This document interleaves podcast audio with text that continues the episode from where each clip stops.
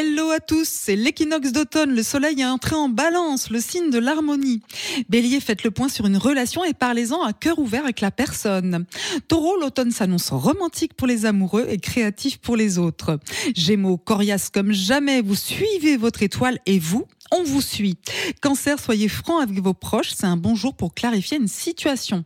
Lion, votre taux de sociabilité grimpe en flèche, votre agenda du week-end se remplit. Vierge, décidément, il y a de la romance dans l'air, vous avez la tête ailleurs. Balance, faites un vœu, votre saison commence, le renouveau s'annonce côté relationnel. Scorpion, méditez, réfléchissez, il est temps de digérer les événements de l'été.